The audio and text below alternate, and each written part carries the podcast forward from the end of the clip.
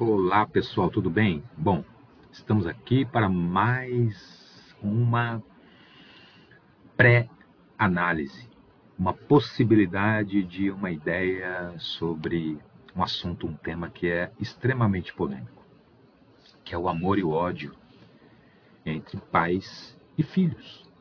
Uh, a gente vai falar muita coisa durante o programa e muitas das coisas que eu vou falar, é óbvio que a base é a psicanálise freudiana, com um pouco de outros psicanalistas aí, bem pouco, mas a base é, é da psicanálise freudiana. Até porque eu sou freudiano, então tem que falar do que eu, do que eu me aprofundo e leio e estudo. Então, é, diante dessa questão da educação de pais, da relação entre pais e filhos, de temas que pipocam aí na internet, da garota que os pais eram os produtores e que estão com briga na justiça por conta disso. Então o tema hoje vai, vai, vai, a ciranda é essa, né? O que, que acontece nesse negócio todo? Então esse psicanalista inglês, o Winnicott, ele falava de algumas de algumas etapas, como Freud falou, né? Fase, fase oral, fase anal, fase fálica, latência, tal, e aí por aí em diante. Mas as três principais são essas: a oral, anal e fálica. Muito mais a oral e a anal, que é do zero aos oito, nove anos, que é ali onde está a base de todo o ensinamento, todo o aprendimento, toda a maneira que você é, desenvolveu para poder passar aquilo que você estava passando, cara. Né? Se você foi mais introvertido, mais extrovertido, se você levava as suas frustrações um pouco mais de boa, ou se você é, chorava é, com muita tristeza por conta do que estava passando, cada um vai desenrolar de uma maneira, né? e que isso depois vai aparecer na vida adulta de, de, de várias, de, da grande maioria das pessoas, talvez de todas, né? Acredito que de todas. Todas as pessoas na vida adulta desenvolvem aquilo que desenvolveu quando era criança. Mas vamos lá. Então esse, esse camarada ele diz que o bebê ele está num processo de dependência absoluta daqueles que cuidam dele. Ele não sabe se deixar ele sozinho ele morre de sede, de fome, e assim por diante. Até se mata sozinho, se for o caso, se joga, né? se deixa ficar perto de alguma ribanceira, ele se joga. E esses cuidadores também são os cuidadores, pode ser dois cuidadores, duas cuidadoras, um cuidador e uma cuidadora, né? mas na maioria das vezes é, o, é a mamãe que faz, né? a gente sabe. Então essa, esse, essa mãe né, vai trazer conforto, carinho, mãe, pai, né? atenção, alimento. Vamos, vamos primeiro baixar as armas aqui para escutar e depois a gente faz a nossa, a nossa crítica, né? É, até porque eu não sou pai, sou filho. Então, quem traz conforto, carinho, atenção, alimento, cuidado, né? isso é importante, o cuidado e o espaço que a criança tem que ter também para experimentar. E entre outras coisas, né? Então, olhares e vozes, né, que o bebê vai se acostumando, vai fazendo parte da, da vida dele, aquela voz, aquele olhar, aquele toque, aquela pele, aquele cheiro. Então esse bebê vai se apaixonando, né? É, vai amando essa pessoa que está cuidando dele e ele chora, é atendido, né? É quase que, uma, que um rei? O Freud falava sua majestade o bebê. E aí esse bebê chora e é atendido imediatamente. Seja uh, o tipo de choro que, que for que a mamãe reconhece. E essa mãe, diante de toda essa experiência, ela vai experimentando. Né? Quem estiver ali cuidando, né? seja quem for, ela vai experimentando essa função dela, né? de cuidar de um, de um ser. Diante de cada necessidade, de cada desejo dessa criança, às vezes é só um colo, às vezes é só o abraço, às vezes é só o carinho, né? nem o TT, né? E a mãe às vezes acha que é o TT, aí dá leite para criança e sei lá, muitas coisas, né? Vai experimentando. E esse choro pode durar uma noite, né? Como diz na Bíblia, e a alegria vem pela manhã, né? Mas nem sempre é assim. Às vezes essa criança chora na madrugada. Ela quer deitar na cama da mamãe e do papai porque está com medo. Aí isso uma primeira vez dá certo, na segunda, na quinta, na sexta, na oitava, na vigésima. Aí eu, eu, eu posso te dizer com todas as palavras que atendo e atendi pessoas que tinham medo de dormir no escuro, que escutavam um trovão é, num dia chuvoso, já corria para a cama da mãe. Ah, estou com medo do trovão. Né, ou se sentisse algum medo durante a noite. Pessoas com mais de 25 anos. E a esses pais também, né, na ânsia de ser bons, os melhores pais, melhor do que tiveram. A gente sempre escuta isso. Poxa, não sabia que fazer isso que eu fiz iria me trazer esse problema, porque tudo que eu dei eu não tive.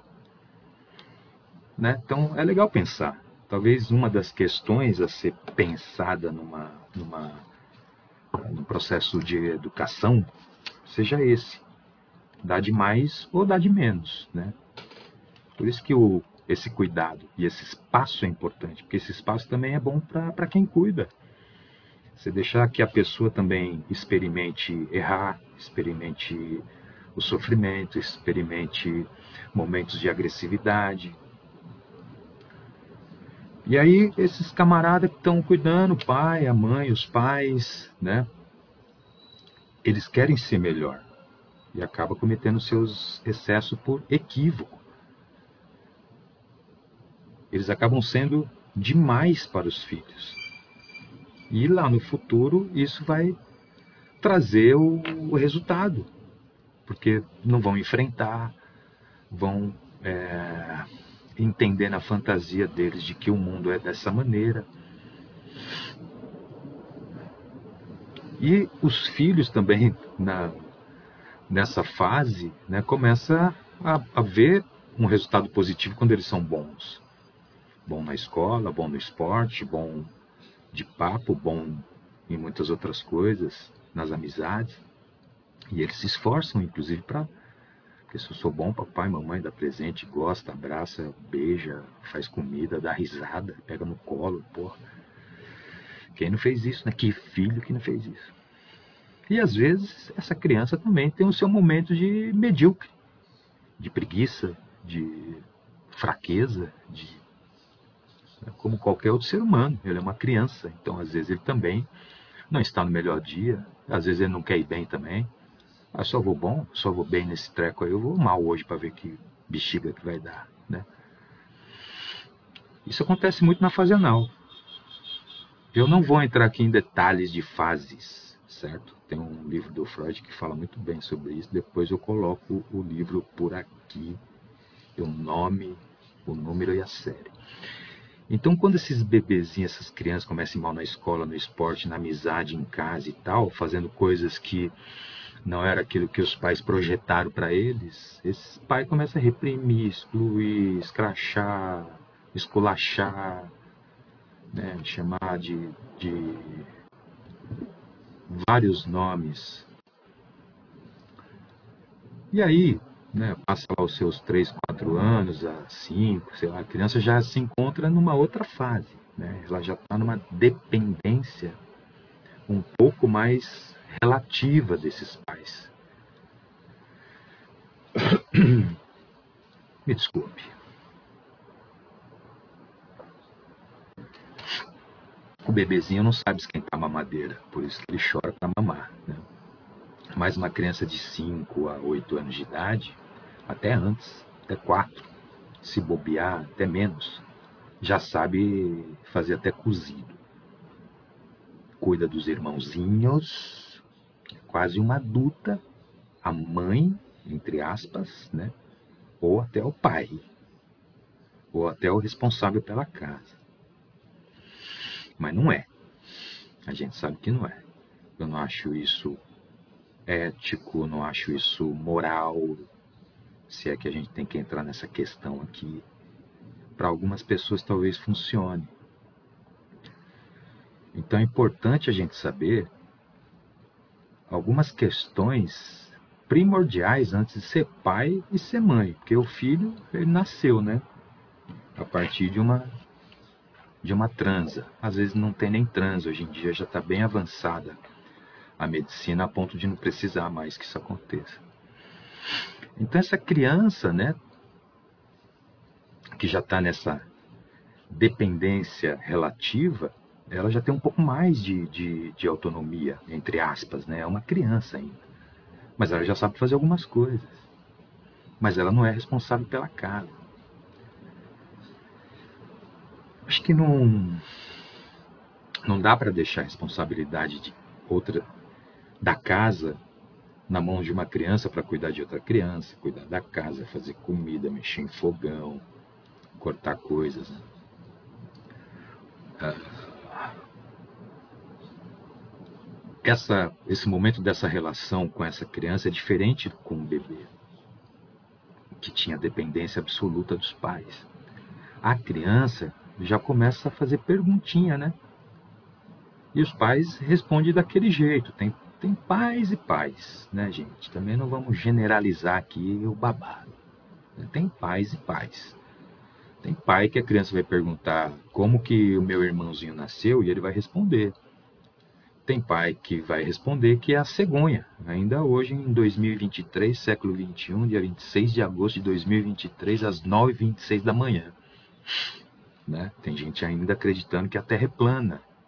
Então, esse camarada, obviamente, ele não vai responder para o filhinho dele como que é feito o bebê, como é que o irmãozinho dele nasceu. Então, vamos, vamos um pouquinho aqui pular umas partes para a gente. Eu fiz bastante anotações.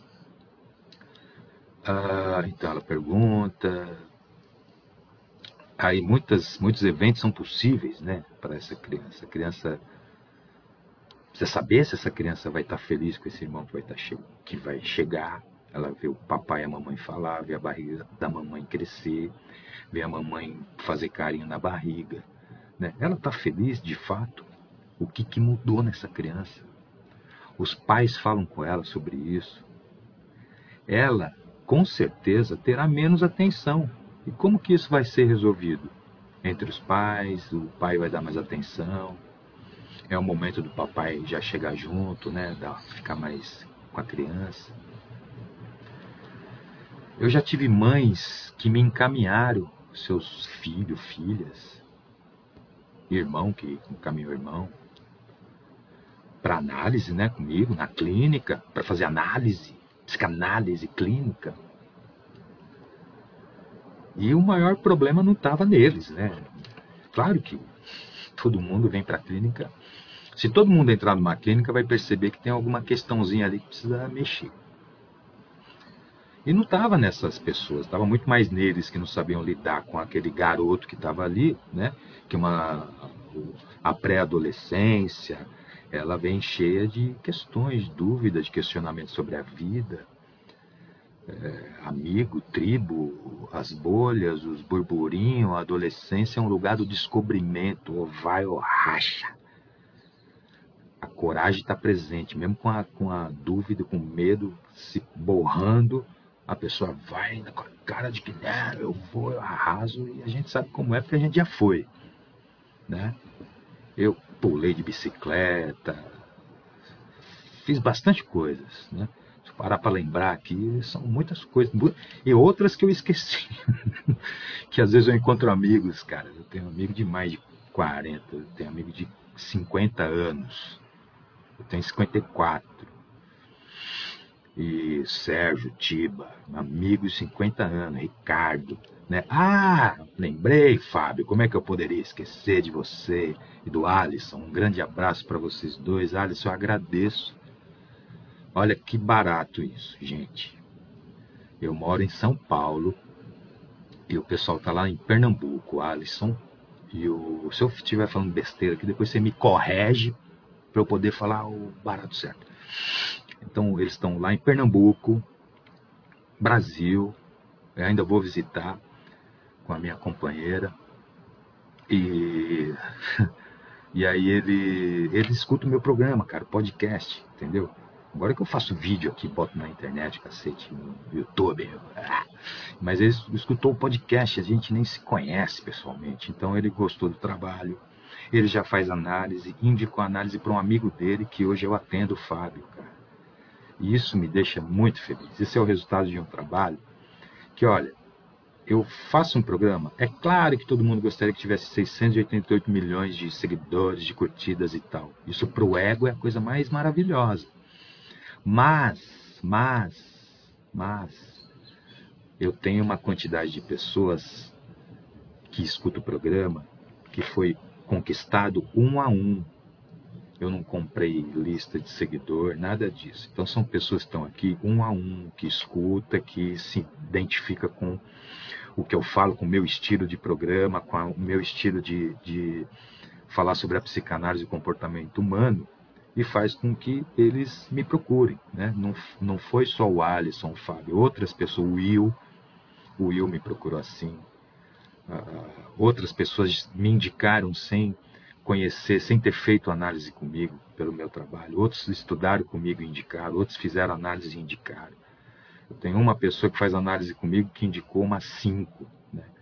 Então, ou seja, é o trabalho, é a credibilidade, a confiança, é está se identificando com o que está tá escutando. Né? É isso que a gente está falando aqui, não é verdade? Porque a análise ela vai funcionar um pouco assim.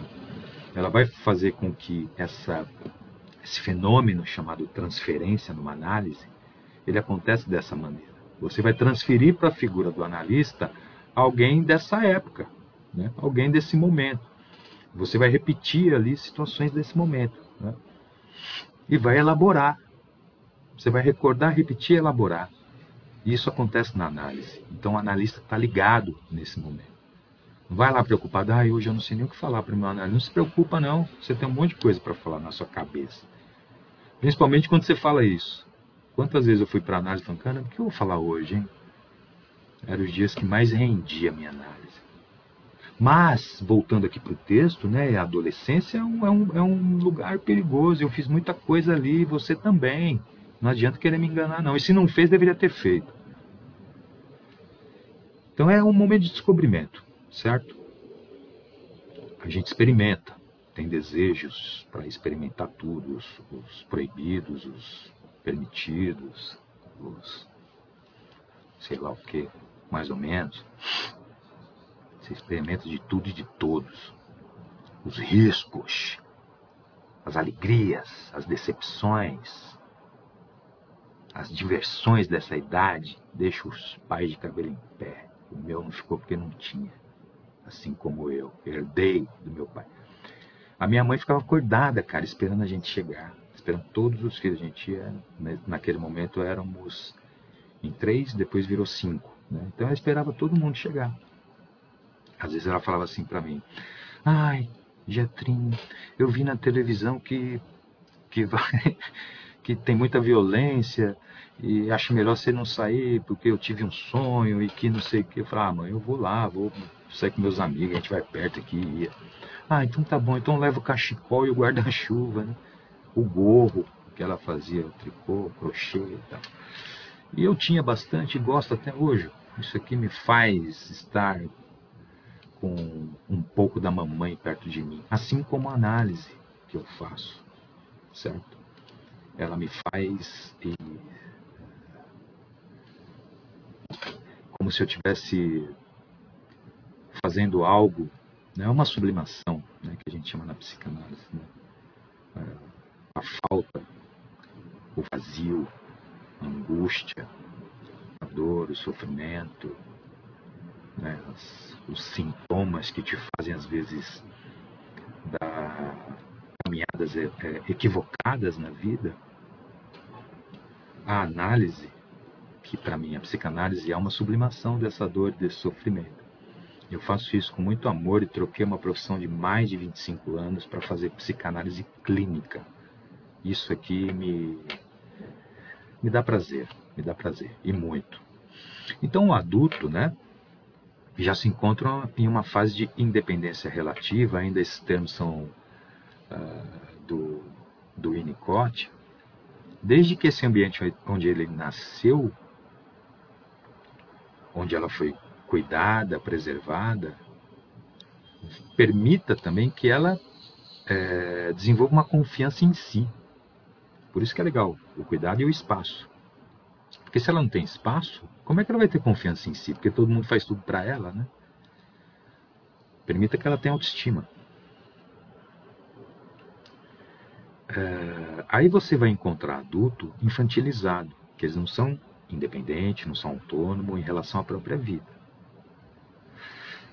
Eles ainda dependem de alguém ou do pai. Como assim? Ah, vive na casa dos pais. Ah, mas eu pago a luz. Pô, mas tem o lençol lavado, tem comida pronta, tem a casa limpa, tem as contas outras pagas, não tem uma televisão, um sofá. Não é? E aí essa eu atendo pessoas, já atendi pessoas com mais de 25 anos e que têm uma dificuldade tremenda para entender isso. E aí, para mim, isso já caracteriza uma dependência. Tudo bem, tem camarada aí que com uh, 21, 22, 25 anos ainda não tem emprego, não terminou faculdade e tal, mas já pode ter uma, já pode ter um estágio. Pode trabalhar no McDonald's. Ai, não é para falar esses nomes aqui. Entendeu? Pode parecer bobo isso, mas pare e pensa, né? E aí eu tenho, tenho pessoas que moram com os pais que eu que aí eu falo, a gente entra nesse assunto, eles falam, não, porque eu, pô, sempre morei aqui, claro, né, sempre morou aí. Agora que está na hora de sair. E é tão bom, porque, pô, a gente não tem problema, todo mundo se dá bem e tal. Eu falo, você nunca teve vontade de ficar sozinho? Ah, tive. Ou sozinha. Você nunca teve vontade de dar uma festa em casa tal, o pessoal né, bebendo, entre outras coisas, pulando na piscina. Com seus pais daria para fazer isso aí? Ah, não? Ah, mas tá. Nunca teve vontade de levar alguém em casa tal. De repente ficar os dois andando à vontade na cozinha, comendo, conversando, vendo TV. É. Isso aí. Então pensa nisso, certo? Ouvir um som, uma música que você gosta, num volume um pouco mais alto, só para casa, né? Não extravasar para os vizinhos para depois ter reclamação. Quantas vezes, né? Às vezes não fazer nada, ficar deitado no sofá não fazendo nada. Qual o problema? A casa é tua, né? Mas não pode, ó, vai no mercado para mim, ajuda a limpar aqui, vamos fazer tal coisa. E aí, vai ficar aí deitado, não tem nada para fazer?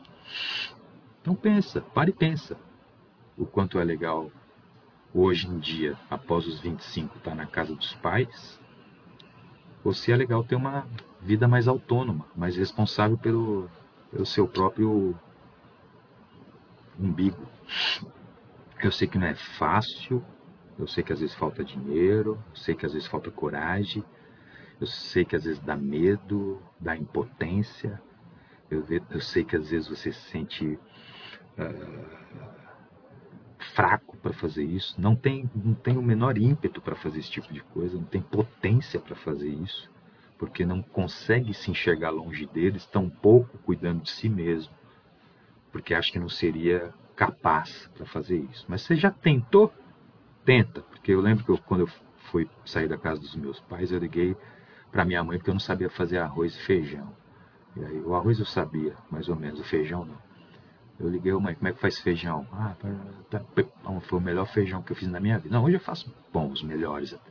Mas, porra, o primeiro feijão, caldo grosso. Porra, cara, aquilo ali foi maravilhoso.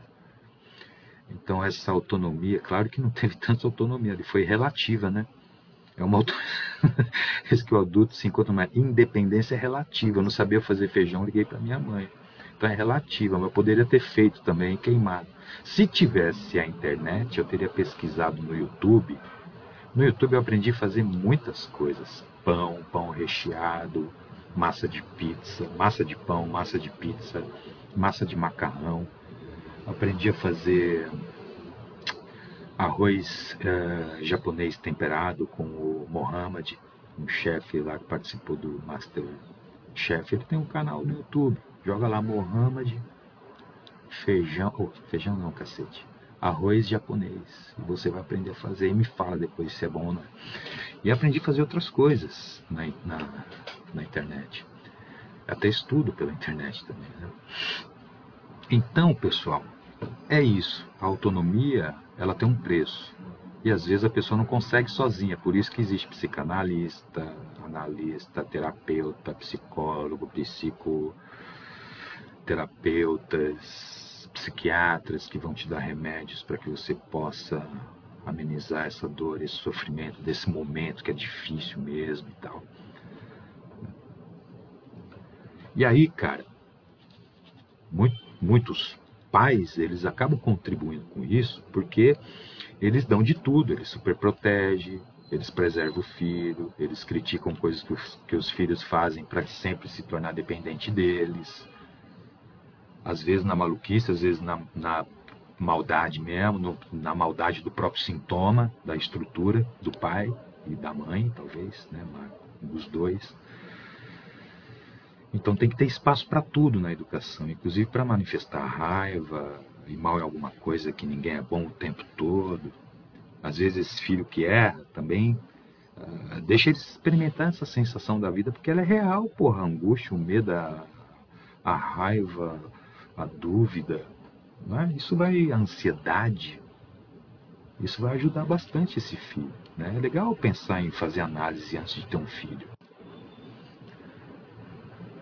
Né? Pensa nisso.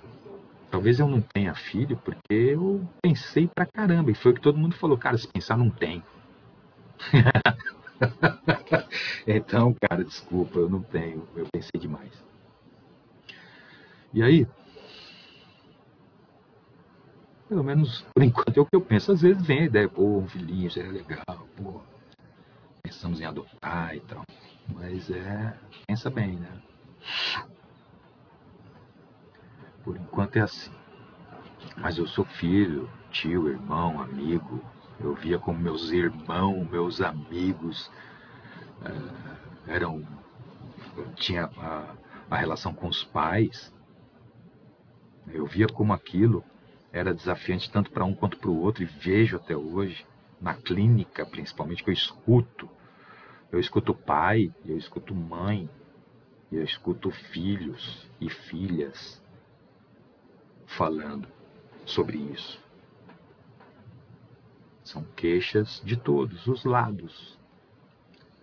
O filho adulto que se recusa a amadurecer, a mãe que trata o filho adulto como criança, o filho que se queixa da educação cheia de repressão que teve dos pais, a filha que não quer amadurecer e que se queixa da vida, o filho que sente falta do pai ou da mãe, porque não teve presença deles, carinho. Você percebe? É queixa que vem de cima, de baixo, tanto de pai quanto de filho. E aí, diante desse quadro, o que, que a gente faz? é uma relação sai qual, nessa, nessa relação né, de pais, pais e filhos, né, todos saem com frustração e sintoma sai com medo, sai com coragem excessiva, sai com ansiedade, sai com tranquilidade, sai com melancolia, com alegria contagiante, sai com a autoestima elevada, sai com a autoestima baixa, sai gastão, sai avarento, pensa demais, fala demais, trabalha demais, procrastina demais. Está entendendo? Sai narcisista, sai perverso, sai neurótico ou sai psicótico. Segundo Freud, segundo a psicanálise freudiana, você sai neurótico, psicótico ou perverso. Ou neurótico, perverso ou psicótico.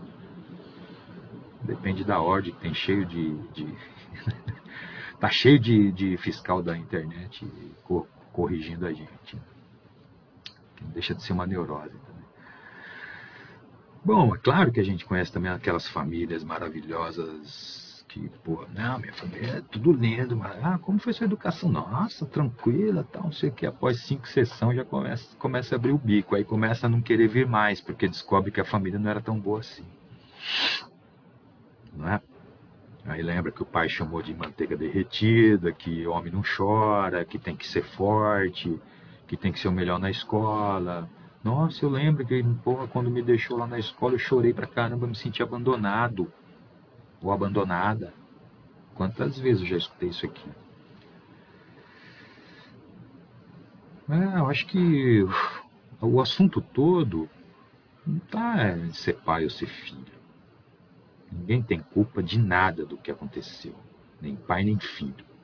Tá todo mundo na mesma onda, na mesma, na mesma toada. É difícil pra caramba. É, vai educar para ver como é. Vai sentir o que é um bebê, uma criança. Né? É, vai sentir o que é mãe, ser mãe. Vai sentir o que o nenê tá, tá passando ali com a ausência da mãe, um minuto que a mãe sai de perto. Não tem uma fórmula, não tem um sentido. Não vai procurar porque você não vai achar. Nem nesses cursos que estão dando na internet aí de autoconhecimento em quatro aulas. Cai nessa aí. Então, beleza, Jeto. Beleza, você não é pai, ok. Aí você vem com toda essa conversa aí, então não é para ter filho. Bom, então se você entendeu, é melhor não ter mesmo, porque você não tem competência para ser pai. Se você não entendeu nem o que eu estou falando aqui, é melhor parar mesmo, né? O que eu estou falando aqui, cara, de responsabilidade, compreensão dessas etapas da vida de um ser humano. Não é para repetir o que fizeram com você e nem tentar ser melhor. Né? Porque vai fazer besteira. Tenta entender o que é isso que você está fazendo.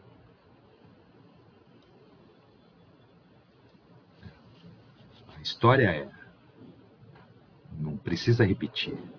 Vai fazendo.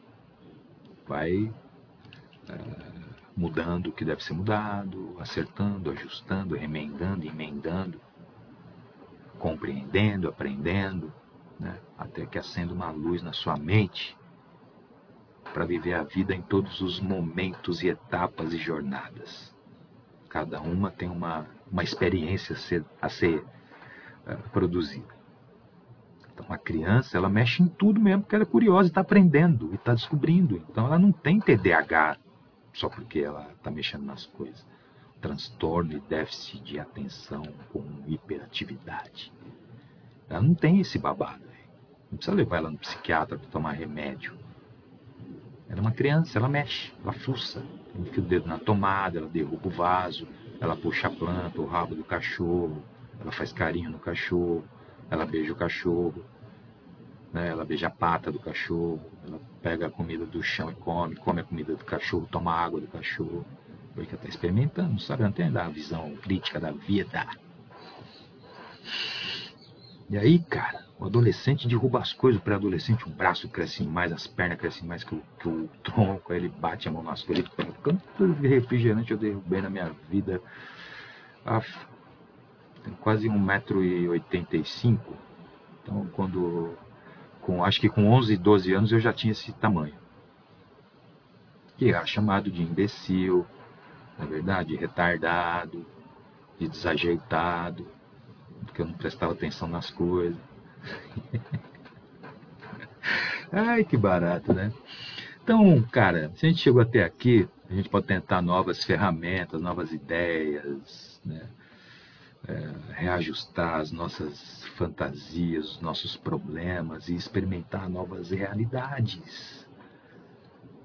A gente já por aqui compreendeu quanto é difícil ser pai, mãe, filho, filha. É muito difícil para todo mundo. Não adianta querer até, ah, mas não me deu atenção, porque foi difícil. Vai ver lá se o cara não tinha que trabalhar, se a mãe não tinha que também trabalhar, não tinha que cuidar do outro filho, não tinha que limpar a casa, não tinha. Pô, vai ver se o filho também não teve problema. Ah, não estava passando por alguma dificuldade emocional, né? acha que a pessoa não está comendo porque está fazendo pirraça, que não vai para a escola porque não quer, ou às vezes alguém ameaçou, teve bullying. Porra, tem muita coisa que acontece. Às vezes não tem diálogo entre pai e filho também. O filho procura alguém na rua para falar alguma coisa que, que não tem medo de falar para o pai e para a mãe. Não tem a confiança, né? Então, eu acho que o, o, o mais importante nisso tudo é que o que aconteceu comigo, né? a análise me ajudou muito, a psicanálise me ajudou muito. Ela me fez ser um, o, o responsável pelas minhas escolhas, pela minha vida, pela minha subsistência, pelo que eu quero, pelo que eu não quero, pelo, por onde eu quero ir, por onde eu não quero ir. Está entendendo? Eu não saio, não saio de uma psicanálise, o super-homem, bom em tudo, sem nenhum defeito, é, sem nenhum problema. A psicanálise não cura, mas ela te permite a se conhecer melhor. Não estou aqui vendendo curso de autoconhecimento, porque isso virou uma modinha, hein? Virou modinha e muita gente vai cair já está caindo. Então, o que eu estou vendendo aqui é você para você mesmo. A responsabilidade é, é única. E, cara, se alguém fala em autoconhecimento, é auto, é você com você mesmo, né? não é ninguém te falando. É a mesma coisa você vai na igreja e o cara fala, o Senhor me disse para falar para você. Ai, olha, eu vou dar um curso de autoconhecimento para que você se sinta forte diante da vida, esse babado todo. Mas esse autoconhecimento funcionou para essa pessoa, para ele ou para ela que quer passar a mesma fórmula que funcionou para ele ou para ela para outras pessoas e não funciona. Eu não vou passar a fórmula que funcionou para mim aqui, porque cada um tem a sua, o seu jeito. A psicanálise ela é individual, é cabeça por cabeça, não é boiada. Não existe um padrão. Ah, mas o homem tem um padrão. Bom, só se for o homem do século. dois séculos passado, que tinha um padrão. Hoje não tem mais.